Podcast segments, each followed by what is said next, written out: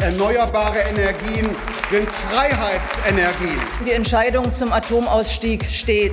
Sie haben Abwehrkämpfe geführt gegen jede einzelne Windkraftanlage. Machen wir uns frei von den fossilen Energien, erst aus Russland, dann insgesamt. So kämpfen wir für die Freiheit. Fossilfrei, der Podcast zum Ampelmonitor Energiewende. Herzlich willkommen zur zwölften Folge von Fossilfrei, der Tonspur zum Ampelmonitor Energiewende des DEW Berlin. An den Mikrofonen sind wie immer Wolf-Peter Schell und mein Name ist Alexander Roth. Wir arbeiten beide in der Abteilung Energieverkehr Umwelt des DEW Berlin. Ja, heute ist die zwölfte Folge schon von Fossilfrei und wir nehmen auf am 24.11. 2023. Und was ist denn der Anlass dafür? Ja, der Anlass ist, dass die Ampel Halbzeit hat. Sie feiert sozusagen ihren zweiten Geburtstag. Am 8. Dezember 2021 wurde Olaf Scholz als Bundeskanzler vereidigt. Das ist also sozusagen der spätestens der Ampelstart. Und das jährt sich jetzt zum zweiten Mal. Ich weiß nicht, ob der Koalition so richtig nach Feiern zumute ist, aber ja, wir haben auf jeden Fall so eine Art Bergfest. Ich habe Bergfest reingeschrieben in unsere Shownotes und du hast gesagt, hä, Bergfest, was, was ist das? Früher gab es so Uni-Partys in der Mitte vom Semester. Das Bergfest gibt es das nicht mehr? Vielleicht schon, ich habe sie zumindest äh, in den letzten Jahren nicht mitgekriegt. ähm, ja, aber auf jeden Fall haben wir diesen zweijährigen Geburtstag als Anlass genommen, um mal auf die Bilanz zu schauen der Ampel im Bereich der Energiewende und haben da auch eine kleine Publikation verfasst, ein DW aktuell zu dem Thema. Link dazu ist auch in den Shownotes natürlich zu finden. Genau, und den werden wir so ein bisschen heute durchgehen und wir werden so ein bisschen über einige der wichtigsten Energiewende-Indikatoren des Ampelmonitor und auch der Bundesregierung sprechen. Genau, und wir beide sind ja jetzt persönlich nicht irgendwie mit der Ampel verbandelt, aber wir beobachten sie ja schon länger hier mit unserem Ampelmonitor. Und ja, ich glaube, für uns waren das auch recht interessante Jahre anzugucken, wie sich das alles so entwickelt hat. Und ich glaube, jetzt ist ein guter Moment, mal so ein bisschen Bilanz zu ziehen. Und was man vielleicht auch vorab sagen sollte, natürlich kann man jetzt nach zwei Jahren neuer Regierung nicht in allen Bereichen jetzt dieser Energiewende ganz unmittelbar sehr große sichtbare Erfolge erwarten, denn vieles braucht ja doch sehr viel Vorlauf. Ich denke, darüber werden wir bei den einzelnen Technologien noch so ein bisschen gucken. Deswegen ist es, glaube ich, sinnvoll, nicht nur darauf zu gucken, was tatsächlich jetzt schon umgesetzt wurde, so an Anlagen, die so dastehen, sondern eben auch so ein bisschen auf der Ebene zu gucken, was für Ziele und was für Maßnahmen hat die Regierung denn bisher so sich gesetzt und ins Leben gerufen. Genau, um auch einordnen zu können, ob das, was jetzt erreicht wurde in, den letzten zwei Jahren, ob das überhaupt auf Basis von des, des Regierungshandelns ist oder ob das einfach quasi noch die, die Überbleibsel von der vorherigen Regierung sind. Genau, und wenn man mal so zurückblickt, also es ist jetzt wirklich zwei Jahre her, was war das für eine Aufbruchsstimmung beim Ampelstart, also die ja selbsternannte Fortschrittskoalition, die da angetreten ist, also das ganze Land und insbesondere die Energiewende neu zu beleben. Erinnerst du dich an dieses Instagram-Selfie von Baerbock und Habeck und Lindner ja. und Wissing? Da gab es so eine ja, spannende Zeiten, haben sie, glaube ich, selber dazu gepostet. Und es war so richtig flirrende Aufbruchsstimmung und insbesondere im Bereich der Energiewende sind die Ambitionen ja auch groß gewesen. Also man wolle den Ausbau der erneuerbaren Energien zu einem zentralen Projekt der Regierungsarbeit machen, heißt es im Koalitionsvertrag, den Ausbau drastisch beschleunigen und alle Hürden und Hemmnisse aus dem Weg räumen. Also dieses Versprechen, neues Tempo in der Energiewende zu bringen, das war am Anfang wirklich so eine ganz, ganz große Überschrift. Ja, und auf Basis von dem Koalitionsvertrag und auch dann von den sich selbst gesteckten Zielen ist ja auch dann, wurde auch einiges umgesetzt. Also es gab eine ganze Reihe von Gesetzesinitiativen, äh, auf die wir vielleicht im Folgenden nochmal ganz konkret eingehen, bei den einzelnen Technologien, würde ich sagen. Und ich denke auch, das ist ganz gut, weil man in letzter Zeit gab es ja doch viele Querelen. Die Stimmung ist zurzeit, glaube ich, nicht gerade gut, so allgemein in der Regierungskoalition, aber auch so was die Energiewende betrifft. Deswegen ist es, glaube ich, ganz sinnvoll, im Einzelnen ein bisschen reinzugucken, was denn getan wurde. Und wir wollten das heute mal so ein bisschen strukturieren nach einigen wesentlichen erneuerbaren Energientechnologien, also die Photovoltaik und die Windkraft für erneuerbaren Strom. Dann bei erneuerbare Wärme auf die Wärmepumpen nochmal gucken, die so also eine zentrale Technologie sind. Dann kurz auf die Elektromobilität und ein bisschen noch zu grünem Wasserstoff. Ja, also dann lass uns mal beim Thema PV, bei der Photovoltaik anfangen. Da hat sich doch einiges getan in den letzten zwei Jahren. Ähm, zum Ampelstart war die installierte Leistung der Photovoltaik lag die bei gut 60 Gigawatt, ein bisschen drunter. Und die hat sich jetzt doch erhöht auf gut 78 Gigawatt im September diesen Jahres. Das ist also ungefähr 30 Prozent mehr. Das ist schon eine ganz ordentliche Steigerung. Und damit liegt auch die Ampel tatsächlich über dem eigenen Plan, über dem eigenen Ausbauplan, die sich selbst gesteckt hat für dieses Jahr. Und der Ausbau in diesem Jahr zumindest ist auch der wahrscheinlich größte oder wird der größte sein, der jeweils in Deutschland für ein Jahr realisiert wurde. Genau, und das ist eigentlich ganz erstaunlich. Also das Ziel sozusagen für dieses Jahr haben wir schon deutlich vor Jahresende erreicht. Also der Ausbau der Photovoltaik ist schneller als geplant im Moment. Der soll in Zukunft auch noch ansteigen. Also bis Ende der Legislaturperiode sollen da auch noch mal äh, fast 30 Gigawatt dazukommen. Und vor allem bis zum Jahr 2030 sollen es eben 215 Gigawatt sein. Das war, als damals der Koalitionsvertrag gemacht wurde, noch nicht ganz so hoch das Ziel. Das wurde sogar noch ein bisschen erhöht durch diese zwischenzeitliche Energiekrise, die wir erlebt haben, hat man das Ziel sogar noch mal ein bisschen erhöht. Jetzt haben wir eben ein, ein doch sehr ambitioniertes Ziel für 2030, was aber auch bedeutet, in den folgenden Jahren muss das Ausbautempo sozusagen planmäßig noch weiter steigen, um tatsächlich dieses Ziel erreichen zu können. Das heißt, wir haben so ein bisschen ein differenziertes Bild. Im Moment ist der Ausbau sogar schneller als geplant.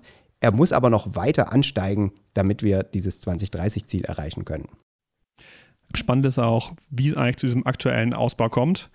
Die Ampel hatte sich ja vorgenommen, dass dieser Ausbau getrieben wird durch sowohl PV-Anlagen auf Dächern als auch in der Freifläche. Aber im Moment sieht es doch eher danach aus, dass vor allem die Aufdachanlagen, also eher so die kleineren Anlagen, den ganzen Markt so ein bisschen vor sich hertreiben. Genau, dazu haben wir ja auch eine Abbildung auf unserem Open Energy Tracker, der dem Ampelmonitor zugrunde liegt. Da haben wir so ziemlich viele Zusatzabbildungen zur PV, so nach Größenklassen und Fördertypen. Und da sieht man, dass das genau in den letzten zwölf Monaten vor allem die Anlagen an und auf Gebäuden, das sind eben überwiegend so kleinere Aufdachanlagen, den größten Teil dieses Zubaus ausmachen. Ausschreibungen gab es und gibt es auch also für große Anlagen, die ähm, auf mhm. der Freifläche installiert sind.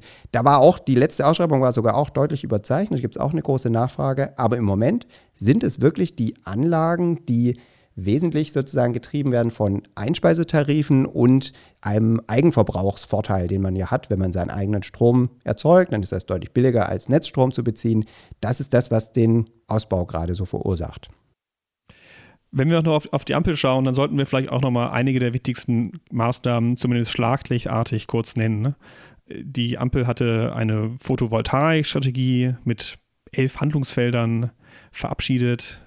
Es gab dann auch eine ganze Reihe von Maßnahmen, die wir jetzt nicht im Einzelnen nochmal hier benennen werden. In einem Solarpaket 1, es soll noch ein Solarpaket 2 kommen. Dazu hatten wir ja übrigens auch eine eigene Folge mit Carsten Pfeiffer zur Photovoltaik, wo wir auch über dieses Solarpaket und die Solarstrategie, Photovoltaikstrategie und das Solarpaket 1 so ein bisschen gesprochen haben. Das kann man sich, glaube ich, auch ganz gut nochmal anhören. Genau, das war die Folge Nummer 5 mit Carsten Pfeiffer. Genau, da gibt es wirklich ganz viele größere und kleinere Maßnahmen, die also auf verschiedenen Ebenen den Ausbau der Photovoltaik beschleunigen und erleichtern sollen. Unter anderem gibt es auch höhere Einspeisetarife jetzt im neuen EEG, sowohl für die Leute, die sozusagen Eigenverbrauch kombinieren mit Einspeisung, als auch jetzt neu für Leute, die nur noch einspeisen. Also das hat sicher so ein bisschen was auch ausgelöst hier. Zudem gab es auch noch Erleichterungen, zum Beispiel für Leute, die, die Mieten und Mieterstrommodelle machen. Und auch in diesem ganz kleinen Segment mit den Balkon-PV-Anlagen gab es deutliche Erleichterungen, die zu einem kleinen, aber ja, dynamischen Zubau da geführt haben. Ja, die haben ja so ein bisschen einen kleinen Boom erlebt, äh, gerade im letzten Frühjahr, als die Strompreise doch sehr hochgegangen sind und letzten Sommer auch.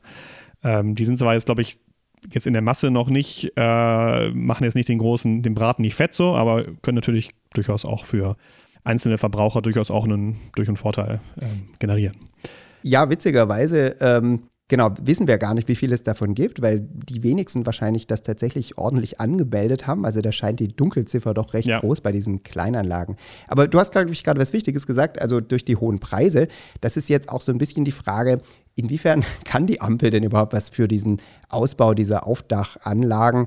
Die haben sich einfach natürlich sehr, sehr viel stärker jetzt gelohnt seit dem letzten Jahr, wo einfach die Strompreise hochgegangen sind. Also je mehr halt mein Netzstrom kostet, desto vorteilhafter ist es für mich ja auch, mhm. selber eine PV-Anlage zu installieren. Ja, und gleichzeitig sind ja auch dann nochmal die, die Panelpreise nochmal auch noch weiter gefallen, also wie das auch in den letzten Jahren passiert ist. Das heißt also, die Gesamtkosten der Installation, also vor allem die Produktkosten sind gefallen, die, die Strompreise sind gestiegen da natürlich lohnt sich die, die Installation umso mehr, ähm, was auch gleichzeitig natürlich, ohne es das fast zu groß zu öffnen, natürlich auch wiederum auch vielleicht Konsequenzen hat, die jetzt gar nicht so gewollt sind, dass dann vielleicht Unternehmen, die zu höheren Produktionskosten hier in Europa produzieren, auch in Schwierigkeiten kommen.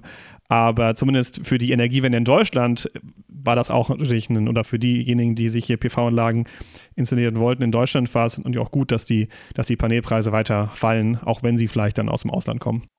Auf jeden Fall. Aber wenn man sich halt so fragt, hat die Ampel das gut gemacht oder nicht, dann glaube ich, muss man schon fairerweise sagen, dass das ganze PV-Segment hat einfach sehr ja. stark von diesen beiden Trends profitiert. Die Dinger sind billig, die Strompreise waren hoch, dann lohnt sich das einfach. Aber ich denke, ja, fairerweise kann man schon sagen, mit all diesen weiteren Erleichterungen hat die Ampel auf jeden Fall so ein bisschen die Weichen gestellt, mhm. dass dieses Dachsegment auch wirklich, wirklich weiter wächst und dass wir da, glaube ich, auch weiter viel Dynamik erwarten können. Aber die Frage ist ja dann schon, ähm, muss hier noch mehr getan werden, um auch den, den Ausbau in der Fläche zu erleichtern? Gerade so Thema Agri-PV oder so andere Moor-PV, da hat sich ja auch die Ampel einiges vorgenommen, aber da passiert ja noch nicht so viel. Genau, und da, also tatsächlich steht auch in dieser äh, Photovoltaikstrategie, dass der Zubau eigentlich so hälftig Freifläche und Aufdachanlagen eben erfolgen soll. Und im Moment es, sind es eben überwiegend die Aufdachanlagen. Und da könnte man sich schon fragen, sollte man vielleicht einfach auch die Ausschreibungsmengen jetzt erhöhen mhm. bei, der, bei der Freifläche? Und da gibt es zumindest kurzfristig, glaube ich, noch ein gewisses Potenzial, hier tatsächlich auch mehr zu machen. Gut. Willst du noch was sagen zu dem Thema? Das würde ich weitergehen. Ja, ich glaube vielleicht, wenn man so überlegt, was, was muss als nächstes noch passieren, da jetzt dieses Aufdachsegment doch sehr stark wächst und damit dieser Eigenverbrauchsanteil auch deutlicher wächst, wird es, glaube ich, doch noch früher, als vielleicht manche gedacht haben, wichtiger, dass man sich Gedanken darüber macht, wie kriege ich diese eigenverbrauchsorientierten Anlagen so möglichst effizient ins System und wie können wir den Leuten, die eben äh, ihren eigenen PV-Strom produzieren und das ja auch zunehmend mit ähm, Batteriespeichern koppeln, wie können wir denen Anreize oder Signale geben, dass sie das möglichst so machen, dass es möglichst gut zum Gesamtsystem passt. Ich glaube, das ist ja eine Frage, die es schon länger gibt. Da gibt es auch viele Ideen dazu, aber das wird einfach noch früher jetzt relevant, wo dieses Segment so boomt. Genau, da haben wir in Folge 10 von Fossilfrei haben wir über eine, ein Förderprogramm gesprochen, was nämlich eine gleichzeitige Förderung von PV-Anlagen Elektro-Wallboxen und auch Speichern äh, nämlich äh, ja, einführt. Das haben wir da besprochen und waren auch etwas kritisch. Ähm, genau. Besprochen also ist gut, das haben wir abgeschossen. Können wir auch nachher genau. gleich nochmal noch genau. vertiefen. Genau, das war das, das war, das war die Folge 10, nur ich wollte da auch nochmal einen Hinweis ähm, Aber das müsste eben aus meiner Sicht nicht zwingend über Förderprogramme äh, passieren, sondern eher darüber, dass die Leute sozusagen entweder die, die richtigen Preise sehen, wann sie sozusagen ja. einspeisen sollen oder wann sie selbst verbrauchen sollen oder dass man das eben äh, in geeigneter Art über Dritte steuert. Aber das ist, glaube ich, ein ja, wichtiger Punkt, aber der wird eben schneller wichtig, als man dachte. Das Thema Eigenverbrauch ist, glaube ich, bei der Windkraft nicht relevant. Da reden wir doch eher um größere Anlagen. Eigenverbrauchsanlagen im Bereich Windkraft gibt es, glaube ich, soweit ich weiß, nicht im großen Stil. Aber die Windkraft an Land ist, glaube ich, doch eines oder mit der PV sicherlich eines der wichtigsten Themen für die Energiewende in Deutschland. Es ist so, dass wir dort schon deutlich näher an dem Ziel der Ampel sind, die sie sich selbst gesteckt hat, aber dass die Ausbaudynamik nicht so toll ist. Also du meinst an dem Ziel für 2030, ne? Ja. Genau, also da haben wir für 2030 ein Ziel von 115 Gigawatt. Auch das wurde übrigens ein bisschen erhöht gegenüber den ursprünglichen Planungen. Da hat man ähm, am Anfang dachte man, das sind 100, stand in dieser Öffnungsbilanz Klimaschutz, hat man auch nochmal verschärft im Zuge dieser Energiekrise oder erhöht. Im Moment stehen wir bei ungefähr 60 Gigawatt.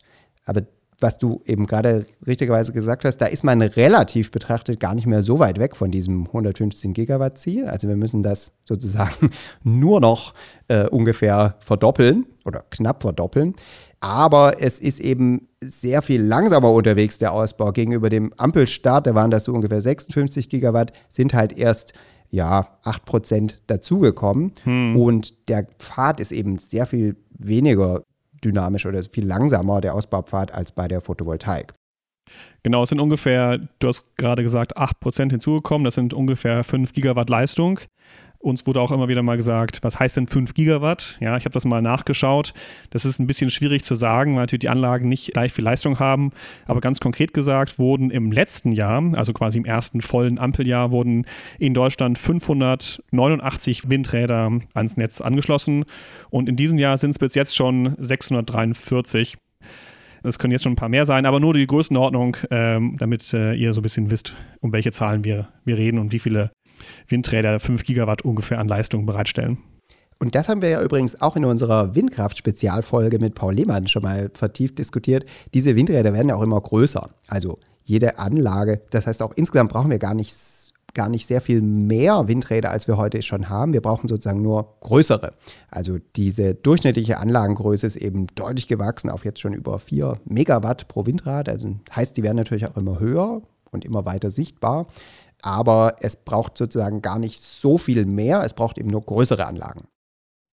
Genau, du hast schon gerade die Folge mit Paul Lehmann ähm, erwähnt. Das ist die Folge 6 von Fossilfrei. Das war eine Windkraft-Pur-Folge, Windkraft an Land-Pur-Folge.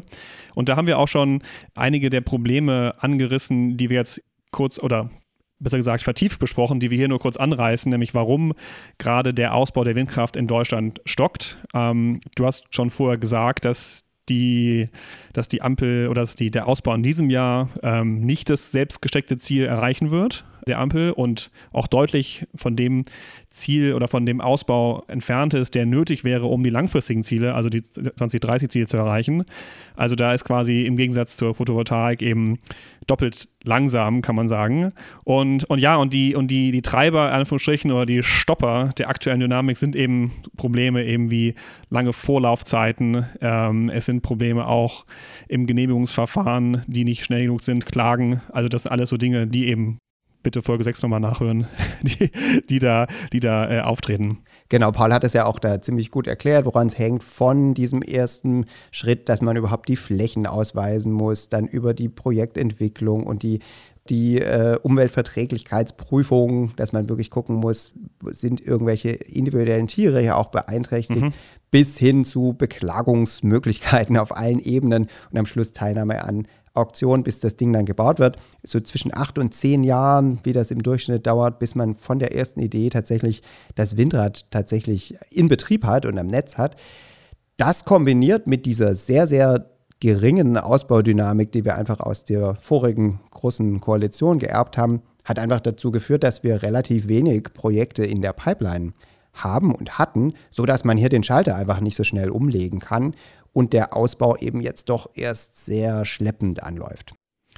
Aber immerhin kann man sagen, hat auch dort die Ampelkoalition doch einige Gesetze verabschiedet, die das hoffentlich ändern sollen.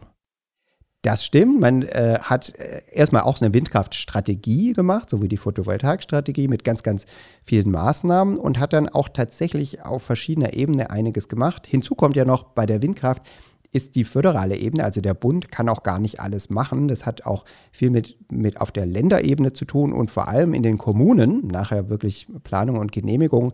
Und da hat man relativ viel so Koordinierungsleistung gemacht, alle an den Tisch zu bringen und eben versucht, ähm, gemeinsam den Ausbau dann zu beschleunigen über ganz viele verschiedene Hebel. Und es scheint so ein bisschen auch zumindest einen positiven Trend jetzt zu geben, wenn man auf die Genehmigungen schaut, da gibt es Zahlen der Fachagentur für die Windkraft, das können wir auch verlinken, wo mhm. man gesehen hat, das geht jetzt schon in eine erfreuliche Richtung. Muss es auch, weil wir wollen den Ausbau ja, der Ausbau muss nochmal deutlich ansteigen, um die Ziele zu erreichen. Aber immerhin ist so ein Frühindikator Genehmigung, äh, sieht jetzt erstmal einigermaßen positiv aus. Wobei die Bundesregierung ja nicht nur nett mit den Ländern geredet hat, sondern auch ja Gesetze ver äh, verabschiedet hat, die ja durchaus den Ländern auch Flächen quasi aufzwingen, die sie für Windkraft äh, bereitstellen müssen. Also da gab es, glaube ich, sowohl ein bisschen Zuckerbrot und Peitsche. Genau, und da gibt es ja auch die Frage, diese Flächenziele. Insgesamt sollen eben 2% der gesamten Landesfläche bis 2032 für die Windkraft äh, mhm. bereitgestellt werden, mit so einem gewissen Zwischenziel. Da ist die Frage, das ist sicher gut, aber vielleicht ist das sogar etwas spät tatsächlich, um unseren, mhm. äh, um unseren Windkraftausbaupfad tatsächlich zu erreichen. Aber einige Länder sind ja auch einigermaßen früh dran. Ähm, mal sehen, wie das weitergeht. Genau, also auch für weitere, ähm, für weitere Infos zum Thema Wind äh, auf Land. Da haben wir auch im OET, also im Open Energy Tracker, eine ganze Reihe von sehr interessanten Abbildungen, wo man auch ganz gut sieht, welches der Bundesländer gerade ganz gut und welches ein bisschen langsamer ausbaut. Kommen wir zur anderen Windkraft, nämlich der auf See. Das ist so ein bisschen so eine Spezial, äh, vielleicht so ein bisschen so eine Spezialtechnologie, weil die im Vergleich zur Photovoltaik und auch zur Windkraft an Land so ein bisschen anders funktioniert. Da ist es noch weniger Eigenverbrauch, sondern da können auch nicht einfach mal ein paar Projektierer mal sagen, wir bauen mal eine Windkraftanlage hier äh, in der Nähe vom Dorf, sondern das sind halt doch viel, viel größere Anlagen und deswegen ist dort die Dynamik, ich sag's mal, ein bisschen anders. Nicht, dass sie jetzt irgendwie und auch nicht gerade schnell. Genau, also hier haben wir eben sehr viel größere Projekte, die mit, also die Anlagen sind noch mal deutlich größer, haben, erfordern eine ganz spezielle Offshore-Logistik, also man muss die eben mhm. im Wasser installieren, gibt es verschiedene Techniken, alles muss per Schiff dann gehen bei der Installation, die Wartung per Hubschrauber und die brauchen eben vor allem einen Netzanschluss, weil da, wo man die hinlegt, äh, hinstellt, gibt es in der Regel eben noch keinen. Man muss also sozusagen noch ein dickes Kabel ziehen. Das übrigens auch nicht nur von der, von der Umspannstation oder dem Konverter eben äh, auf hoher See dann an Land ziehen, sondern muss das an Land auch noch zu einem geeigneten Netzanschlusspunkt bringen. Also das ist einfach sehr viel größere äh, Koordinationsleistung und Vorlauf nötig im Vergleich zu, einem, zu einer Windenergieanlage an Land. Und tatsächlich haben wir hier auch ein neues Gesetz, das Wind auf See Gesetz, mit erheblich nochmal verschärften Zielstellungen. Also hier sollen jetzt im Jahr 2030 30 Gigawatt erreicht werden. Das ist nochmal deutlich mehr, als das vorher war. Und langfristig sogar 70 Gigawatt. Hier haben wir, glaube ich, eine vielleicht in der Allgemeinen noch gar nicht so stark wahrgenommene, sehr extreme Zielerhöhung tatsächlich mhm. gesehen. Im Moment sind es äh, etwas über 8, 8,4 ähm, Gigawatt, ja. die wir installiert haben. Und das sind gar nicht so viel mehr als am Anfang der Ampel, da waren es so knapp 8. Wobei man auch sagen muss, dieses gute halbe Gigawatt, das da hinzukam, dafür kann die Ampel natürlich nichts. Das sind zwei Projekte, die schon ganz lange eben in der Mache waren, die jetzt neu dazukamen. Also es gab einen gewissen Zubau, aber für den kann die Ampel nichts. Genau, also es wurden im letzten Jahr wurden 38 Anlagen an das Netz angeschlossen und in diesem Jahr bis jetzt 24. Also das hält sich sicherlich in Grenzen, vor allem wenn man halt auf 30 Gigawatt kommen will im Jahr 2030 und theoretisch, wenn man jetzt mal so einen linearen äh, Verlauf annehmen würde, müsste die Ampel bis Ende der Legislatur auch noch auf 11,2 Gigawatt kommen. Also das wäre nochmal noch ein gutes Stück über dem aktuellen Stand. Das wäre nämlich nochmal gut 34 Prozent mehr installierte Leistung, als was wir jetzt haben. Also ob das schaffbar ist, wird man sehen. Genau, aber hier muss man sagen, es dauert eben einfach sehr lange und wir hatten eben eine richtige Ausbauflaute vorher. Mhm. Also es wurde auch schon vor seit, seit vielen Jahren eben in der Offshore-Windindustrie gibt es diesen Begriff des Fadenrisses, also der Fadenriss. Man hat früher etwas mehr gemacht und dann kam einfach lange nichts, weil die Windkraft auf See eben teuer war oder zumindest als teuer wahrgenommen wurde, auch in den früheren Regierungen. Deswegen ist der Ausbau praktisch zum Erliegen gekommen, was natürlich schwierig ist für die ganze Industrie, für diese ganzen Liefer- und Wertschöpfungsketten. Und das muss jetzt eben wieder hochgefahren werden. Und das hat die Ampel tatsächlich jetzt auch gemacht. Also man kann das noch nicht sehen, weil die Anlagen nicht ja. da sind. Aber man hat zum Beispiel dieses Jahr gut 8 Gigawatt neue Anlagen ausgeschrieben. Das heißt also nochmal die gleiche Menge, die heute insgesamt installiert ist, haben wir allein in diesem Jahr neu verauktioniert. Hm. Und was da auch noch interessant war, war, dass sogar noch negative Preise rausgekommen sind. Das heißt, die Gewinner dieser Ausschreibung haben noch mal ganz erheblich Geld auf den Tisch gelegt, dass sie diese Flächen überhaupt sozusagen jetzt entwickeln dürfen oder Windenergieanlagen auf See dort bauen können. Und neben diesen Ausschreibungen gibt es auch noch diverse weitere Dinge, zum Beispiel die sogenannte Offshore-Realisierungsvereinbarung, toller Name, vom November äh, letzten Jahres. Da haben also der Bund und die betroffenen Länder an, der, an den Küsten und die betroffenen Übertragungsnetzbetreiber eben konkret festgehalten, was getan werden muss, damit dieser Hochlauf tatsächlich auch koordiniert wird in Bezug auf diese Bereitstellung und Ausweisung von Flächen und die Netzanschlüsse. Genau, also es ist schon einiges passiert und man hat auf jeden Fall in diesen ganzen Markt etwas Schwung reingebracht, aber die Früchte, die wird man erst wahrscheinlich in einigen Jahren ernten können. Genau, das können dann künftige Regierungskoalitionen sich ans Revier heften. Genau. ähm, ist aber, glaube ich, ganz gut, wenn man, wenn man auf, wir sagen den Leuten immer, verfolgt den Fortgang der Energiewende bei uns im Ampelmonitor. Bei ja. der Windkraft auf See kann man da einfach noch relativ wenig sehen, muss man ein bisschen noch ja. die, die Maßnahmen und äh, Politik eben auch angucken.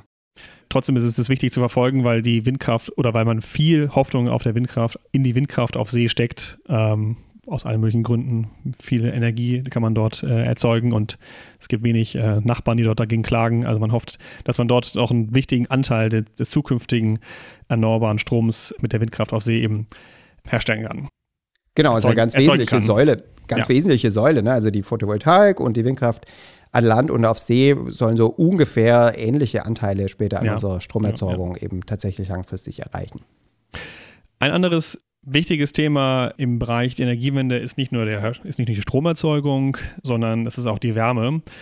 Und beim Thema Wärme gab es ja viel Diskussion in diesem Jahr, vor allem mit dem berühmt-berüchtigten Gebäudeenergiegesetz, dem GEG, e dem GEC. Ähm, und äh, die Frage ist halt so ein bisschen, wie erreicht man die Ziele, die sich die Ampel dort auch selbst gesteckt hat im Bereich der, der Wärme. Ähm, sie will nämlich dort äh, doch ordentlich doch den Anteil der, der erneuerbaren Wärme eben deutlich erhöhen. Und, und, zwar auf 50 Prozent bis 2030. Genau, also im Moment weit weg sind. Das sind, genau. Und äh, aber ein, eine Technologie, die das eben könnte, das ist eben die, das ist die Wärmepumpe. Da haben wir eine Dreierfolge oder haben wir drei Folgen zugemacht. Das sind also die da, Folgen sieben bis neun. Wunderbar, da, genau. Da haben wir uns über die, so die die technologischen Eigenschaften von Wärmepumpen unterhalten. Wir haben auch über die Systemintegration von Wärmepumpen gesprochen ins Stromsystem und, äh, und das Ganze auch nochmal so generell ein, eingebettet. Also das ist, äh, würden wir hier nur kurz fassen, glaube ich, weil da haben wir recht lange und ausführlich das Thema behandelt. Aber auch beim Thema Wärmepumpen, äh, Wolf, gibt es ja doch einige Ziele, die sich die Ampel gesetzt hat. Genau, das sollen eben 6 Millionen Wärmepumpen bis 2030 sein. Und gemeint sind hier wirklich sozusagen kleine dezentrale Wärmepumpen für so überwiegend Ein- und Zweifamilienhäuser, nicht die Großwärmepumpen in solchen Fernwärmenetzen, die, die kämen praktisch noch dazu. Diese hm. 6 Millionen Wärmepumpen, da sollen, die sollen auch ab dem nächsten Jahr eben jeweils mindestens eine halbe Million pro Jahr dazukommen, also so ein sehr stetiger Ausbau. Und wir haben im Moment so ungefähr 1,7 Millionen zum Ende des dritten Quartals dieses diesen Jahres. Das sind ja deutlich mehr, als wir am Anfang der Ampel hatten, also Ende November 2021, als die Ampel startete. Da waren es so unter 1,2 Millionen. Gab es also schon einen ganz nennenswerten Zubau. Der ist noch nicht ganz auf dem Zielpfad, aber geht in die richtige Richtung. Jetzt muss man leider sagen, wir haben äh, aber nicht nur das, sondern wir haben leider auch im Moment einen sehr starken Zubau von fossilen Heizungen, die wir ja eigentlich langfristig überhaupt nicht mehr brauchen können. 2045 sollen wir klimaneutral sein. Das heißt, da können äh, Heizungen, die mit fossilen Energieträgern betrieben werden, allerspätestens eben auch gar nicht mehr ähm, benutzt werden, wenn wir Klimaneutralität erreichen wollen. Vor dem Hintergrund ist es also ja schon einigermaßen erschreckend, dass wir in den ersten drei Quartalen diesen Jahres mehr Erdgasheizungen eingebaut haben als neue Wärmepumpen. Und ich habe mal so eine kleine Bierdeckelrechnung gemacht, wenn man so annimmt, äh, dass sozusagen der, der Heizenergiebedarf so ähnlich bleibt, ähm, dann locken allein diese neuen Erdgasheizungen, die jetzt in den ersten drei Quartalen mhm. 2023 dazukommen, würden im Jahr 2040 für ein Prozent unseres in dem Jahr verbleibenden Treibhausgasbudgets verantwortlich sein. Nur diese neuen Heizungen. Und wie gesagt, fünf Jahre später dürften sie alle eh nicht mehr betrieben werden, wenn wir klimaneutral sein wollen. Sie haben ja leider so eine, so eine ja, Panikreaktion von vielen HausbesitzerInnen, die eben jetzt schnell sich noch eine neue Erdgasheizung einbauen wollen, bevor das GEG e greift trotzdem oder vielleicht auch wegen den Maßnahmen der Ampel gibt es ja vielleicht auch diesen Ausbau der, der Gasheizung. Also ich habe das, das Gebäudeenergiegesetz ja kurz vorher erwähnt, das äh, basiert ja so ein bisschen auf der Idee, ähm, die im Koalitionsvertrag damals festgeschrieben wurde, dass man ab dem 01.01.2025 nur noch äh, neue Heizungen zulässt oder neue eingebaut, äh, Heizungen eingebaut werden können, die zumindest, die mindestens mit 65 Prozent erneuerbaren Energien betrieben werden können. Das ist betrieben den, werden sogar. Betrieben, genau. genau, betrieben werden. Das heißt also, das ist im, äh, im, das wird in meisten Fällen wird das die Wärmepumpe sein. Und dann wurde dieses Ziel nochmal vorge, vorgezogen auf den 01.01.24 im Zuge genau. der, der, Ener der, Energie- und äh, Gaskrise ähm, nach dem russischen Überfall auf die Ukraine. Genau, und, hat man gesagt, macht man es ein Jahr früher. Ne? Also ja, genau. Also, weil man, Sinn. Zu, zur Einsparung von Gas natürlich. Ne? Das ist dann wahrscheinlich die, die Hauptidee. Und dann gab es jetzt natürlich im, äh, wie die meisten von euch sicherlich wissen, gab es jetzt im Frühjahr eine lange Diskussion über die Details des GEG. Ähm, das hat sich ja dann im ganzen Frühjahr bis in den Sommer hineingezogen und ähm, jetzt wurde das GEG nach der Sommerpause auch verabschiedet. Und von diesem 1.1.2025, also der Pflicht dort, ist nur noch übrig geblieben, dass man, dass nur noch neue Wärmepumpen in Neubaugebieten, da muss es eben, äh, da müssen es Wärmepumpen sein oder da müssen es eben diese 65 Prozent sein. Bei allen anderen erstmal nicht. Und auch da, äh, glaube ich, gehen wir erstmal nicht erst in die Details ein, sondern äh, lass uns das nochmal auf den, wir verschieben oder wir verweisen nur auf die Folgen, auf die, auf die Wärmepumpenfolgen, die wir da gemacht haben. Aber ich glaube, man kann sagen, dass auf jeden Fall dass die ursprüngliche Idee äh, deutlich, deutlich äh, verwässert wurde. Genau, also wenn man das wirklich nochmal so auf hoher Flughöhe nochmal so zusammenfasst, ursprünglich Koalitionsvertrag war geplant, ab 2025 im Grunde keine neuen fossilen Heizungen. Dann kam dieser russische Überfall, hat man gesagt, okay, wir müssen echt Gas sparen und Gas ist eh teuer, lass uns das vorziehen. Ab 2024 keine neuen Gasheizungen. Und jetzt haben wir durch diese ganzen Querelen und durch diese ganze schwierige Kommunikation und ja, ich würde sagen auch das, den Versuch einiger Akteure, sich da zu profilieren, auf Kosten der Wärmewende haben wir die ganze Sache jetzt deutlich nach hinten gezogen. Also bis längstens Mitte 2028, je nach Kommune, ja. ähm, können tatsächlich noch neue fossile Heizungen eingebaut werden. Also eben spätestens bis eine sogenannte kommunale Wärmeplanung vorliegt. Heißt, bis die Leute wissen, gibt es bei mir in Zukunft Fernwärme oder gibt es bei mir in Zukunft Wasserstoff, den es wahrscheinlich in den allerwenigsten Fällen geben wird. Aber bis dahin haben wir jetzt praktisch dieses Aus für die neuen fossilen Heizungen leider verschleppt.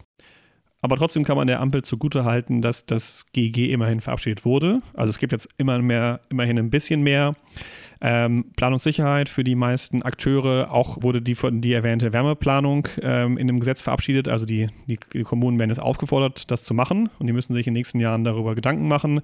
Das Gesetz wurde, glaube ich, gerade erst vor einigen Wochen verabschiedet. Das Wärmeplanungsgesetz. Ich hoffe, ich habe das jetzt richtig mhm. zitiert. Und man hat sich auch äh, Gedanken gemacht oder man hat auch Förderung für die Wärmepumpen auch auf den Weg gebracht. Der Punkt ist, man hat jetzt immerhin so ein bisschen den Zug aufs Gleis gesetzt. Ist vielleicht ein bisschen nicht erst so der ICE, ist vielleicht eher so der Regionalexpress oder noch langsamer, aber immerhin hat man, hat man mal so den Zug mal angeschoben und jetzt wissen auch so ein bisschen die verschiedenen Akteure, was auf sie zukommt. Ähm, ja, vielleicht muss man da nochmal ran in, in, ein paar Jahren, um das zu äh, verstetigen und zu verschnellern, aber immerhin gibt es was. Aber um im Bild zu bleiben, der Zug ist eben auch ganz schön verbeult und beschädigt. Ja. Also leider, das hat ja wirklich einen ganz erheblichen Flurschaden verursacht. Das ganze Gezerre um das Gebäudeenergiegesetz, auch mit so vielen Halbwahrheiten und teilweise Fehlinformationen, wie teuer Wärmepumpen seien, bis hin zu diesen Darstellungen, die man manchmal in der Presse gelesen hat, die suggeriert haben, die Bundesregierung wolle sozusagen jetzt funktionierende Gasheizungen rausreißen und ersetzen durch überteuerte Wärmepumpen, was ja nie zur Debatte stand. Also ich habe schon das Gefühl, hier ist echt großer Schaden entstanden. Die Kommunikation ja. war nicht gut und wir haben leider jetzt einen, ja, zwar etwas beschleunigten Ausbau bei den Wärmepumpen, aber zumindest auf Sicht doch leider auch noch ziemlich viele neue fossile Heizungen, die uns ja. später, glaube ich, also uns aus Gesamtsystem und Emissionssicht, aber auch den Menschen, die die Heizung betreiben, später, glaube ich, das Leben schwer machen werden. Genau, Herr Miara, den hatten wir als Gastexperte in unserer Folge 8, keine Angst vor der Wärmepumpe. Der hat, glaube ich, gesagt, man sollte jetzt die Wärmepumpe wieder etwas entpolitisieren. Ich glaube, das ist, glaube ich, eine ganz gute Zusammenfassung. Gut, dann ja. hoffen wir mal, dass, dass das hoffentlich möglichst bald gelingt. Ein anderes durchaus nicht unkontroverses Thema ist ja auch das Auto. Ähm, und da gibt es ja auch noch eine ganze Reihe von Halbwahrheiten oder auch von interessanten Ideen. Genau im Bereich der Mobilität hat sich nämlich die Ampel auch durchaus ambitionierte Ziele gesetzt ähm, bis in das Jahr 2030. Und zwar da geht es um den Ausbau oder den Vergrößerung der Flotte von E-Autos. Genau, E-Autos, das lässt die Ampel offen. Also sagt voll elektrische Pkw.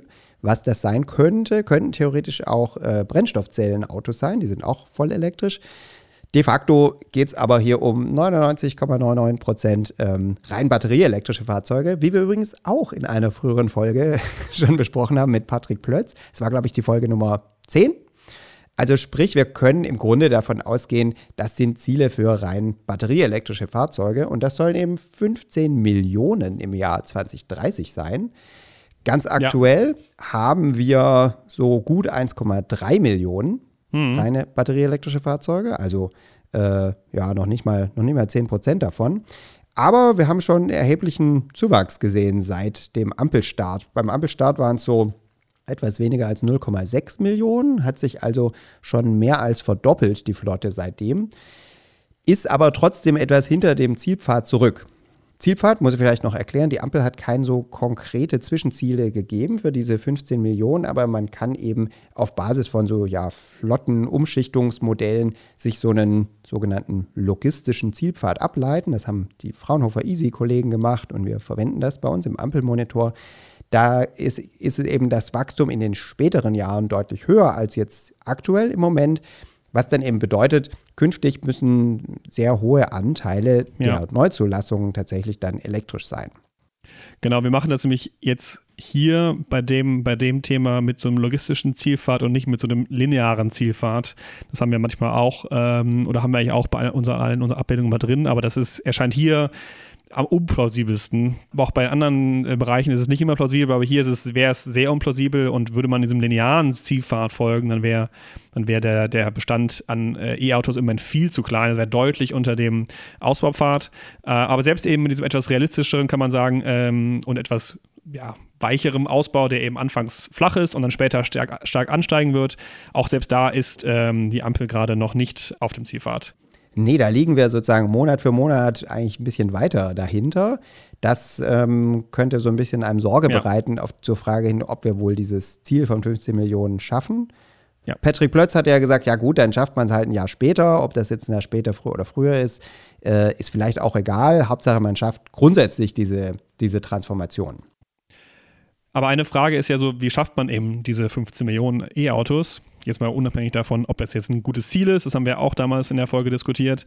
Und da müssten natürlich die Anteile an E-Autos an den Neuzulassungen deutlich hochgehen. Und wir hatten das ja mal so dargestellt, ähm, dass es gibt dafür kein, kein richtiges Ziel. Auch diese Neuzulassungen pro Jahr, die schwanken relativ stark. Die letzten Jahre sind die so zwischen zweieinhalb und dreieinhalb Millionen neuen Fahrzeugen pro Jahr geschwankt. Und wir haben dann mal so ein bisschen rumgerechnet in so einem Korridor, ähm, wie hoch müssten also diese Neuzulassungsanteile sein, damit wir dieses 15 Millionen Ziel noch erreichen können.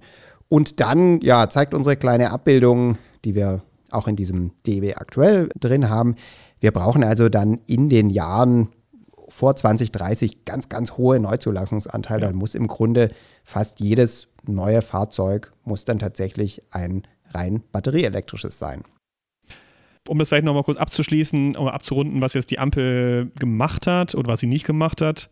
Es gab ja Anpassungen der Kaufprämie eher nach unten hin. Ähm, also es wurden eine, eine ganze Reihe von äh, Autos kann man nicht mehr fördern. Vor allem jetzt die Plug-in-Hybrids sind nicht mehr äh, förderbar. Es wurden auch die Kaufprämien und auch die verschiedenen Anreize angepasst für Elektroautos, auch nach unten hin. Also man kriegt weniger Geld, genau. wenn man ein neues Auto ähm, kauft. Ja, das, das wird von manchen dann, glaube ich, als gut angesehen, weil man gesagt hat, das ist auch viel Geld, es ist ja auch ein sehr durchaus teures Instrument und das, davon profitieren ja auch dann oft eher besser situierte Menschen. Andere sagen jetzt, dass die, der Markt würde abgewürgt werden. Also ich meine, das, ich glaube, die, die, Bewertung da ist es, glaube ich, äh, ist es kann in, in, beide Richtungen gehen. Es wurden auch noch dann äh, andere Maßnahmen ergriffen, wie zum Beispiel auf der europäischen Ebene, eben dieser Face-out von das Verbrenner aus, haben wir auch schon diskutiert.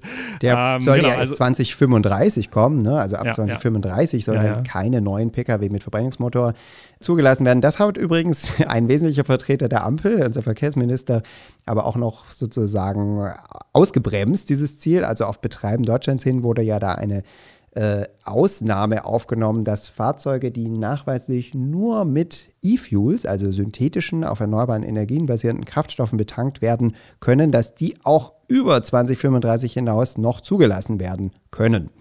Das ähm, wird wahrscheinlich in der Praxis kaum eine Rolle spielen, weil es diese E-Fuels äh, wohl kaum in großen Mengen günstig hm. geben wird. Aber ich denke, was man daran sieht, ist, wir sind jetzt nicht gerade proaktiv dabei, sozusagen den Verbrennungsmotor auszuphasen oder dessen Neuzulassung zu beschränken, sondern äh, leider eher in die andere Richtung, dass wir ganz offensichtlich möglichst oder die Ampel möglichst lange äh, eigentlich an Neuzulassungen von Verbrennern festhält. Was natürlich ein Problem ist, weil unsere Flotte insgesamt ist eben noch ganz, ganz überwiegend dominiert von Benzinern und auch Dieselfahrzeugen. Mhm. Und davon müssen wir natürlich weg. Genau, also man kann, glaube ich, zusammenfassend sagen, dass die Maßnahmen der Ampel in diesem Bereich so ein bisschen so ein Mixed Bag sind und äh, insgesamt jetzt keine, glaube ich, allzu großen ähm, vielleicht Pushes gab, eben um die Anteile von E-Autos zu erhöhen. Ein wichtiger Punkt bei der Elektromobilität ist ja auch die, die Ladeverfügbarkeit. Also um das nochmal so kurz zu sortieren, wir tun also eigentlich nichts oder ganz wenig, um die Verbrenner loszuwerden. Es gibt auch nur einen ganz schwachen CO2-Preis über das Brennstoffemissionshandelsgesetz. Und wir tun so ein bisschen was jetzt, um die neuen batterieelektrischen Fahrzeuge ins, in die Flotte zu kriegen, aber vielleicht auch nicht genug. Und es gibt leider auch noch so ein paar andere Randbedingungen, die da eben nicht sehr hilfreich sind. Zum Beispiel ist das Fahrzeugangebot immer noch nicht ganz so gut wie bei den Verbrennern. Vor allem jetzt so kleinen Wagen gibt es nicht so viele und vor allem nicht zu interessanten und ja wettbewerbsfähigen Preisen. Und wir haben noch diese besondere Situation, dass die Neuzulassungen eben ganz überwiegend gewerblich sind. Und da gibt es allerlei Stellschrauben, die es für diese Neuzulassungen immer noch ähm, interessant erscheinen lassen, hier große Fahrzeuge mit Verbrennungsmotoren reinzubringen. Äh, und da muss man, glaube ich, vor allem ansetzen. Also wenn die Ampel daran will, dass tatsächlich in den nächsten Jahren die Neuzulassungen überwiegend elektrisch sind, dann muss man vor allem auf dieses gewerbliche Segment ran. Und was aus meiner Sicht da total helfen würde, wäre halt auch nochmal wirklich eine viel klarere Kommunikation. Es tun sich ja immer wieder, ich würde sagen, nicht nur Hinterbänkler im Parlament oder auch eben aus der Ampelkoalition damit hervor, dass sie über E-Fuels und oder Wasserstoffautos reden, die einfach beide recht unplausibel sind, aber was aus meiner Sicht dazu beiträgt, dass man einfach diesen, diese Klarheit nicht bekommt, die eigentlich so aus System- und, glaube ich, auch Industriesicht hm. geboten wäre, nämlich dass einfach das batterieelektrische Auto das Auto der Zukunft ist.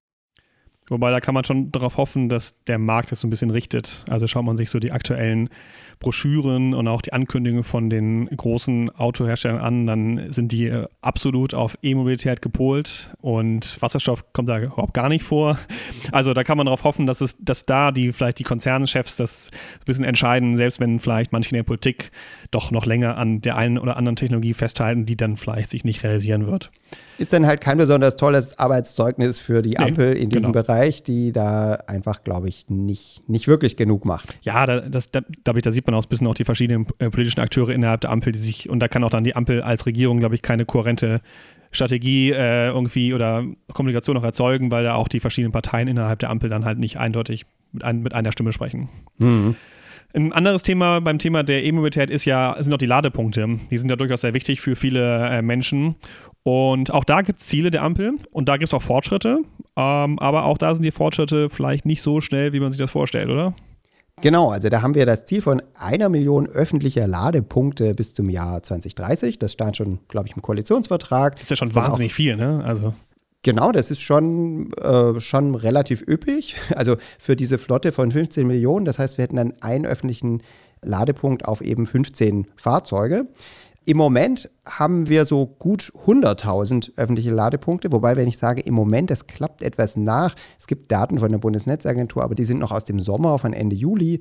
Jederzeit dann neue und aktualisierte Daten gibt es eben bei uns im Ampelmonitor. Hm. Aber also klar ist, dass das im Moment ungefähr so wächst wie die Flotte der Fahrzeuge auch. Also die in letzter Zeit haben wir gesehen, der Zuwachs dieser Ladeinfrastruktur ist so ungefähr im Gleichschritt wie der Zuwachs der Flotte. Und da kann man sagen, gut, das, ähm, das passt ja, aber tatsächlich war das politische Ziel, das steht eben im Koalitionsvertrag und auch in dem sogenannten Masterplan Ladeinfrastruktur 2. Mhm.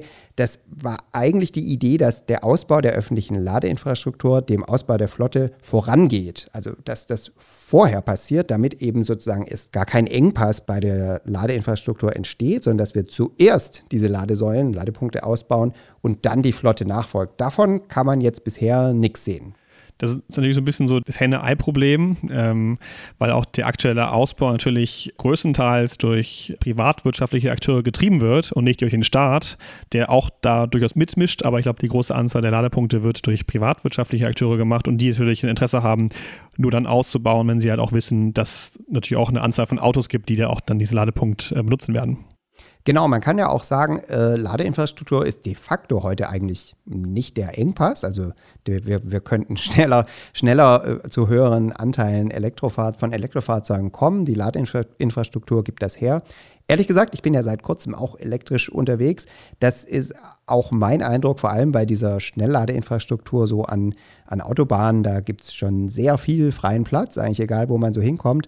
Ist vielleicht tatsächlich gar kein echter Engpass.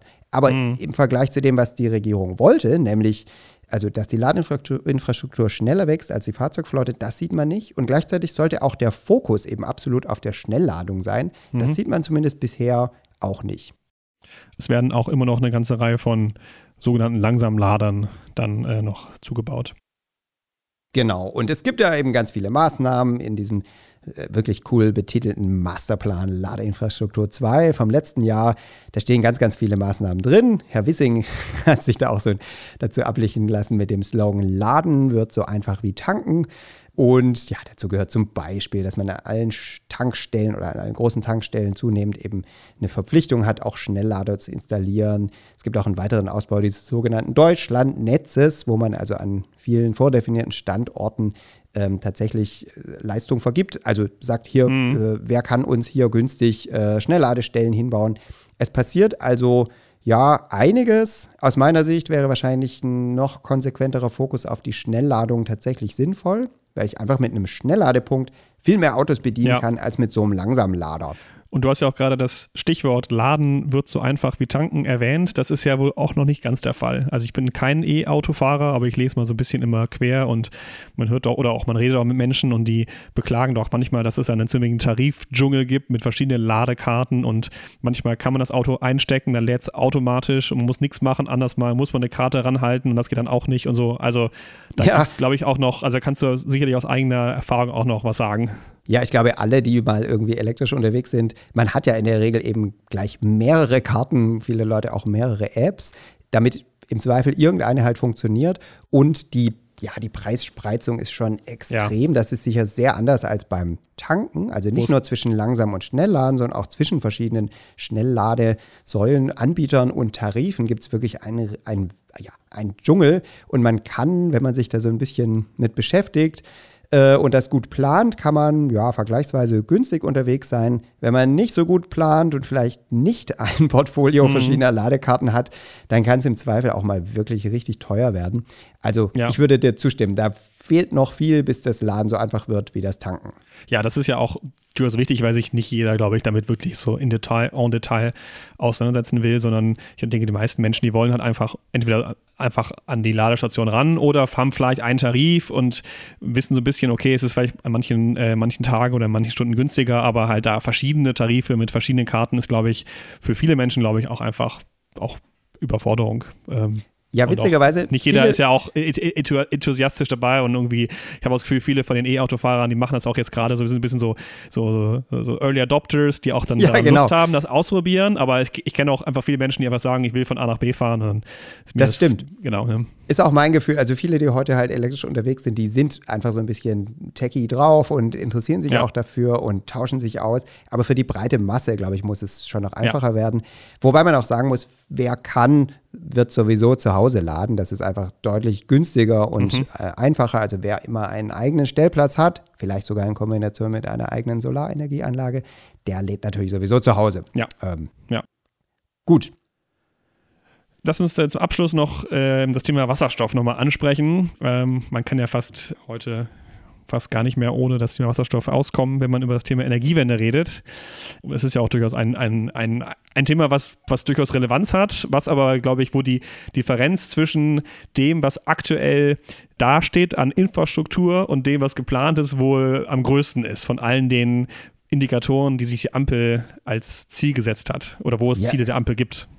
Ja, das stimmt. Wir haben praktisch heute einfach fast nichts und wir wollen also in Zukunft ganz viel haben. Und das ist jetzt so dieser Bereich, wo es wahrscheinlich am wenigsten sinnvoll ist, auf die tatsächlich installierten Anlagen zu gucken, um irgendwie den, den Erfolg der Ampel so ein bisschen oder mhm. die, die, die Tätigkeit der Ampel so ein bisschen zu bewerten und einschätzen zu können, sondern man muss mehr auf die, auf die Maßnahmen und Politik gucken. Aber wir können ja trotzdem mal kurz mit den Zielen anfangen.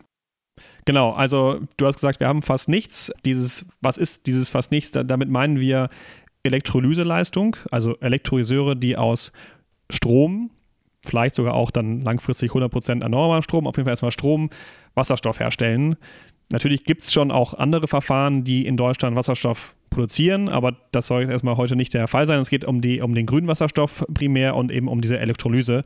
Und da ist die Datenlage auch, sagen wir mal, ein bisschen schwierig, aber zumindest kann man sagen, dass die, dass die installierte Leistung vor zwei Jahren lag bei 0,1 Gigawatt. Na, noch, äh, noch weniger sogar, also bei so Ach, ungefähr, ungefähr je nachdem, die Datenlage ist, die Datenlage also ist nicht so, nur, so, klar, also etwas weniger sogar noch. Also in dem, unserem Excel-Sheet ist es nur auf eine Nachkommastelle gerundet, deswegen ist der heutige Stand jetzt auch nur 0,1. Ich glaube, da ist ein bisschen was dazugekommen, aber das hat sich, du hast recht, es ist ein bisschen, also er, er, Erlaube mir den kleinen nerdigen bitte. Schlenker, also wir haben, ähm, wir haben tatsächlich so ungefähr irgendwas zwischen 60 und 70 Megawatt, also 0,06 ja, äh, 0,07 Gigawatt gehabt am Ampelstart und jetzt sind so ein paar Megawatt dazugekommen. Witzigerweise, es gibt verschiedene Quellen dazu oder verschiedene ja, Datenquellen. Das ändert sich einigermaßen drastisch, ob man eine einzige große Chloralkali-Elektrolyseanlage dazuzählt oder nicht. Manche machen das, dann kommen gleich irgendwie nochmal so 50 Megawatt oder so dazu. Deren Hauptziel ist aber gar nicht unbedingt der grüne Wasserstoff, deswegen kann man darüber streiten. Also Fakt ist, wir haben im Moment fast nichts und es hat sich auch noch fast gar nichts getan bei der installierten ja. Leistung der Elektrolyse. Das Ziel der Ampel sind 10 Gigawatt Leistung im Jahr 2030 und wir sind ja ungefähr gerade bei 0,08 Gigawatt. Also das müsste sich locker mal ver 125-fachen. Da ist also noch einiges zu tun. Genau, wir haben noch nicht mal ein Prozent und auch das ist jetzt so ein Indikator, wo man nicht so direkt von so einem linearen Hochlauf unbedingt ausgehen muss.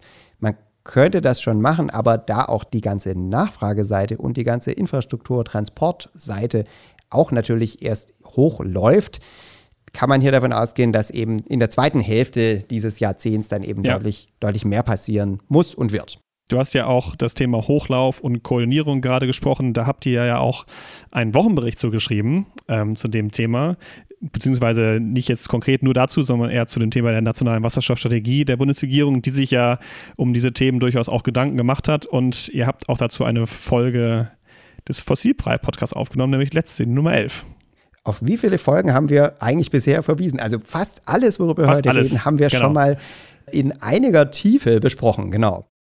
Für alle HörerInnen, die dieses Mal neu dabei sind, erstmal willkommen. Wir freuen uns natürlich über jeden neuen, äh, über Nähe neue HörerInnen. Ähm, und jetzt sind schon mal eine ganze Reihe von Querverweisen schon mal, äh, haben wir schon mal losgelassen. Genau, also Folge, in Folge 11 ging es in Depth um das Thema Wasserstoff in verschiedenen Aspekten. Genau, wir machen das übrigens auch immer so, dass die Folgen einigermaßen zeitlos sein sollen. Das ist jetzt nicht immer nur ganz aktuelle Zahlen, sondern dass man was möglicherweise über diese Technologien lernt, was man eben auch in einigen Monaten immer noch ähm, gebrauchen kann. Und deswegen halten wir es hier auch kurz. Man kann in der letzten Folge viel dazu hören. Vielleicht nur so ganz kurz zusammengefasst. Kurz für fossilfreie Standards, meinst du? ja, ja, richtig. Aber, aber für so ja, wissenschaftsorientierte Podcasts ist es ja auch okay, man ist länger als eine halbe Stunde. Absolut. Ähm, also wir haben eben letztes Mal viel darüber gesprochen, aber kurz zusammengefasst, eine wesentliche sozusagen Übermaßnahme oder ein Mantel sozusagen für verschiedene Aktivitäten der Ampel ist eben diese neue nationale Wasserstoffstrategie. Die wurde diesen Sommer so, man nennt das fortgeschrieben, ich würde sagen, würde die neue verabschiedet. Das ist also eine ganz, ganz wesentliche Maßnahme oder wesentliches Dokument, aus dem geht eben hervor, wie das passieren soll, dass sowohl die Angebotsseite, also der grüne Wasserstoff, der hier ähm, produziert wird, aber auch die Wasserstoffimporte, die von anderswoher kommen sollen, wie das hochläuft, koordiniert mit der Nachfrageseite, also insbesondere Wasserstoffnachfrage in der Industrie und in Teilen des Verkehrssektors und das noch koordiniert wird mit der Infrastrukturseite, also insbesondere die Transportinfrastruktur und auch Speicher werden jetzt erstmals da prominent genannt. Da hat die Ampel, glaube ich, jetzt wirklich ganz vieles angegangen und aus meiner Sicht ist hier, obwohl man noch gar keine Anlagen sozusagen sieht, ist das Tempo hier extrem hoch. Das hat man gerade auch gesehen bei der Entwicklung von diesem Wasserstoffkernnetz, dessen Finanzierung jetzt ja schon steht und äh, Regulierungseckpunkte äh, schon feststehen. Das hat selbst Leute in der Branche, glaube ich, überrascht, wie viel, wie schnell hier tatsächlich, tatsächlich gemacht wurde ich finde, wir haben die wirklich verrückte Situation, obwohl wir keine Anlagen sehen, haben wir eigentlich eine riesige Dynamik in diesem Wasserstoffsegment. Also kann man so ein bisschen sagen, so ein bisschen Sandwich-mäßig, wir haben angefangen mit der Photovoltaik, da lief es ganz gut so, dann hatten wir so ein paar Themen in der Mitte des Podcasts, wo es so mittelmäßig lief und jetzt am Wasserstoff, obwohl man noch nicht so viel sieht in der Abbildung, sagst du, würdest du der Ampel trotzdem ein einigermaßen positives Zeugnis ausstellen? Ja, ich, also mein, genau, wir vergeben ja jetzt keine so direkten Noten, aber beim Wasserstoff, denke ich, hat man doch wirklich schon sehr, sehr viel gemacht und gibt es unheimlich viel Aktivität. In anderen Bereichen hängen wir so ein bisschen hinterher. Wir, wir sind ja vielleicht ist das schon eine schöne Überleitung zum kleinen Fazit. Ich wollte vorher vielleicht noch zwei Sätze sagen. Es gibt natürlich noch viel mehr Ziele in der Energiewende als diese, über die wir jetzt gesprochen haben. Es gibt auch für einzelne Technologien noch weitere Ziele. Wir haben aber auch so übergeordnete, auch teils qualitative Ziele im Bereich Versorgungssicherheit und so Bezahlbarkeit, Wirtschaftlichkeit. Einige davon findet man auch weitere Informationen auf unserem Ampelmonitor bzw. dem dahinterliegenden Open Energy Tracker. Da findet ihr zum Beispiel auch Infos dazu, wie der gesamte fossile Energieverbrauch sich entwickelt, wie sich unsere Erdgasimporte entwickelt haben. Das war ja auch eine wirklich aus meiner Sicht nicht ganz kleine Ampelleistung, dass wir das nach diesem, nach diesem Russland-Konflikt doch sehr, sehr schnell und stark diversifiziert haben, unsere Erdgasimporte. Auch wie sich der Erdgasverbrauch entwickelt, das ja vor allem du, Alex, ähm, äh, erheblich dazu beigetragen, dass wir da immer aktuelle Zahlen haben, wie Haushalte und Gewerbe eben Erdgas sparen. Und auch zu Energiepreisen und Treibhausgasemissionen ja, gibt es da jede Menge, nicht nur Ziele, sondern auch aktuelle Infos immer von uns. Aber das würde jetzt hier heute ein bisschen den Rahmen sprengen. Genau, du hast schon das Fazit gerade oben schon erwähnt oder vorher schon erwähnt. Ähm, ich glaube, man kann sagen, es ist ein gemischtes Bild. Wir würden auch dann nochmal auf unseren auf unseren DW aktuell nochmal verweisen, den wir hier nochmal verlinken. Es wurden in einigen Bereichen einiges angestoßen. Also man kann schon sagen, es weht so ein bisschen frischerer Wind als vielleicht bei der im Vergleich zur vorherigen Regierung. Ja, es wurden, viel. Es wurden, auch, es, wurden, es wurden auch eine ganze Reihe von neuen, eben neue Ziele. Also man kann sagen, die Ziele sind jetzt auch ein bisschen ambitionierter, aber auch realistischer. Also viele von den alten Zielen der alten Bundesregierung waren einfach sehr unterambitioniert, auch damit einfach nicht kompatibel mit einer klimaneutralen Wirtschaft. Also da ist einiges passiert. Darf ich da reingrätschen, Alex? Ja, also ich finde, ich finde das Bild finde ich gut, aber ich würde sagen, also vorher war das wirklich ein laues Lüftchen und jetzt haben wir doch wirklich eine steife Brise in Bezug jetzt wirklich auf die Ziele und das, was alles angestoßen wurde. Also ich wirklich ein ganz, ganz anderes Ambitionsniveau und auch aus meiner Sicht ein ganz anderes Aktivitätsniveau wirklich ja. in der Energiepolitik. Da hat die neue Ampelregierung und ja, aus meiner Sicht wesentlich eben das Wirtschaftsministerium, also BMWK, Wirtschaft und Klimaschutz, hat wirklich ganz, ganz, ganz vieles angestoßen und, das, und auf einem sehr viel höheren Niveau hier Aktivitäten in ja. ganz vielen Bereichen der Energiewende angeleiert. Das ist wirklich also im positiven Sinne ein Fadenriss im Vergleich zu dem, was die frühere Regierung mhm. gemacht hat. Aber man wird eben sehen, ob eben diese Maßnahmen, die jetzt auch eben, die verabschiedet wurden, die wir auch vorher erwähnt haben, ob die dann eben äh, auch da zum Erfolg führen. Und gerade bei der Windkraft an Land und der Windkraft auf See da muss eben noch mehr passieren, genauso wie auch beim, beim Wasserstoff. Also da haben wir, ist die Dynamik gerade nicht schnell genug und das Thema Wärme hatten wir ja auch kurz erwähnt. Also da ist auch einiges sicherlich an, an Kommunikation auch fehlgeschlagen und da wurde sicherlich auch viel Verunsicherung ähm, ja, verbreitet. Von daher, also es ist eben dann doch insgesamt eine gemischte, ein gemischtes Fazit mit einigen Schatten und einigen Lichtseiten, kann man sagen. Und ich und ich denke, man kann aber schon sagen, dass das Licht ist, glaube ich, insgesamt jetzt beim erneuerbaren Strom scheint es doch relativ hell. Oh, wir mhm. reden in tollen Bildern hier heute. Gerade bei der Photovoltaik, wo da halt die Sonne auch, äh, wo die Sonne auch scheint, ne? Also. Genau. Aber es ist nicht nur das, dass wir jetzt eben gerade bei der Photovoltaik diesen sehr hohen Zubau sehen, ja. aus diesen besprochenen Gründen, sondern allein schon das neue EEG mit diesen wirklich im Gesetz verankerten, sehr, sehr ambitionierten Zielen und diesen auch sehr, sehr greifbaren Zwischenzielen. Also nicht nur langfristig wollen wollen wir viel, sondern auch wirklich in den nächsten Jahren wollen wir ganz konkret Folgendes erreichen. Das ist aus meiner Sicht ein wirklich großer und wichtiger Schritt. Und sowohl diese Photovoltaikstrategie als auch die Windkraftstrategie mit all diesen vielen Einzelmaßnahmen, die daraus folgen, sind, glaube ich, schon ein, ein wirklich aus meiner Sicht sehr guter Arbeitsnachweis. Da heißt es jetzt wirklich umsetzen und dranbleiben. Wenn das tatsächlich alles so gelingt, dann sehe ich zumindest beim erneuerbaren Strom doch äh, ganz gute Chancen, dass wir diese ambitionierten Ausbaupfade auch erreichen können. Bei der Wärme, ja, ist es im Moment, glaube ich, schwierig abzusehen, wie schnell uns das gelingt, das zu entpolitisieren und wieder auf so eine faktische Ebene zu stellen, diese ganzen Emotionen rund um die Wärmepumpen. Und bei der Elektromobilität, da, ja, ich, ich sehe es auch gemischt. Aus meiner Sicht kann der Weg nicht sein, weiterhin und noch mehr Geld zu geben für neue Elektrofahrzeuge. Ich glaube, da müssen wir vielleicht einfach auch von der Kommunikation her viel klarer machen, dass dass neue Verbrennungsmotoren einfach keine gute Idee mehr sind und dass die Elektromobilität kommt und wir sollten das, glaube ich, einfach noch viel proaktiver gestalten, dass wir schneller zu den Elektrofahrzeugen kommen. Ja, dann hast du insgesamt doch ein ganz gutes, also gemischt gutes Fazit gezogen. Ähm, Jedoch kam letzte Woche dann noch ein, äh, eine Entscheidung des Bundesverfassungsgerichts äh, auf den Tisch, die äh, die Finanzierung der, ja, oder die Finanzierung vieler Projekte der Ampelkoalition doch in wahrscheinliche Ungewissheit bringen könnte. Äh, und zwar wurde der Transformationsfonds, äh, der Klima- und Transformationsfonds, der, der, oder wie er ausgestaltet wurde, äh, als verfassungswidrig erklärt. Und ja, das könnte natürlich schon auch Auswirkungen haben auf eine ganze Reihe von Projekten, die wir halt erwähnt haben.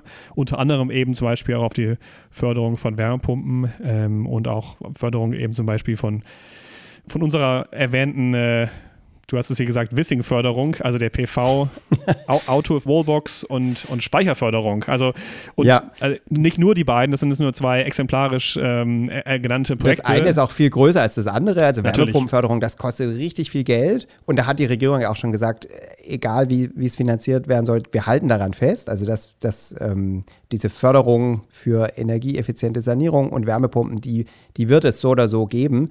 Aber eben einige andere Projekte und diese, genau, von dir benannte Wissing-Förderung für die Kombination von PV-Anlagen, Elektroautos und Speichern und Wallboxen. Das ist im Vergleich dazu ist es ja Peanuts, aber das sind halt auch ein paar hundert Millionen, die wir uns da, glaube ich, einfach schenken könnten. Ja. Ja, also ich würde auch sagen, es wird nicht gerade leichter, dadurch, dass wir weniger Geld haben. Weil vorher habe ich ja gesagt, man muss jetzt dranbleiben und einfach umsetzen.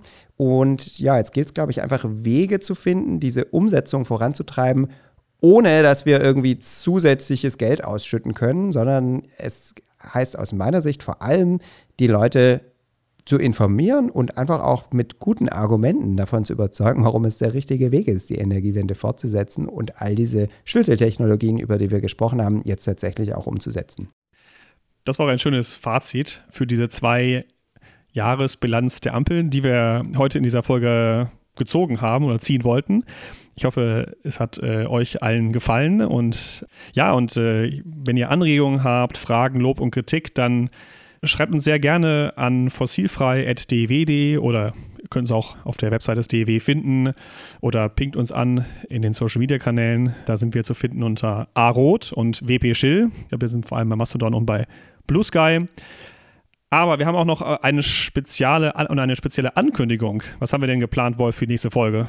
Ja, wie du schon gesagt hast, Leute schreiben uns ohnehin immer mal wieder Fragen, Anregungen, Lob, Kritik. Das, wir lesen übrigens auch alles, wir antworten nur nicht immer gleich auf alles. Also Entschuldigung, wenn der eine oder die andere da noch auf Rückmeldung äh, hofft. Aber wir wollen gerne, dass ihr und das alle weitermacht und insbesondere schreibt uns doch, wenn ihr konkret Fragen habt zum Fortgang der Energiewende und zu den Zielen der Regierung, was die Ampel eigentlich will und was sie macht in der Energiewende. Äh, wie du gesagt hast, ask us anything, also stellt uns eure Fragen. Wir wollen aus diversen bereits eingegangenen Fragen und vielen weiteren, die ihr uns vielleicht noch schickt, eine Spezialfolge machen, wo wir auf alle eure Fragen eingehen. Wobei man das Ask Us Anything vielleicht ein bisschen einschränken muss. Also bitte nicht, bitte das Anything nicht als wortwörtlich nehmen, sondern nicht zu allem was stellen. Gerade wenn es so um Spezialfragen geht, wie irgendwie eure Heizung ein, einzustellen ist oder irgendwie, was die beste, welche die beste Ladekarte für das E-Auto ist. Das sind so Praxisfragen, die vielleicht nicht bei uns äh, am besten aufgehoben sind, sondern fragt uns halt oder stellt uns die Fragen zum Thema eben den großen Energiewende-Fragen und auch äh, den Zielen der Ampel und in die Erreichung und dann vielleicht den Politikmaßnahmen dazu. Das gerne. Darauf freuen wir uns sehr. Ja, wir sind gespannt, was ihr noch so alles wissen wollt. Und wie gesagt, wenn ihr weitere Lob, Kritik, Anregungen habt, teilt das auch gerne mit uns. Und wenn ihr das hier gerne hört, dann gebt uns doch gerne auch ein paar Likes in euren jeweiligen Podcast-Playern oder schreibt uns gerne Rezensionen. Uns würde das sehr helfen. Wir stecken hier viel Arbeit und letztlich viel Freizeit rein und freuen uns natürlich, wenn möglichst viele Leute zuhören und das, was wir so zu erzählen haben, hoffentlich auch nützlich finden. Genau, oder teilt einfach die Folge auch mit äh, Freundinnen, Freunden und äh, Familienmitgliedern. Das ist auch immer, glaube ich, ganz hilfreich. Super, ich glaube, damit können wir es für heute belassen, oder? Jawohl, machen wir. Und dann hoffen wir, dass wir je nach Rückmeldung von euch, euch unter den Tannenbaum dann dieses Jahr noch eine schöne Ask Us Anything Folge legen können. Ein fossilfrei Geschenkchen. Bis dann. Tschüss. Tschüss.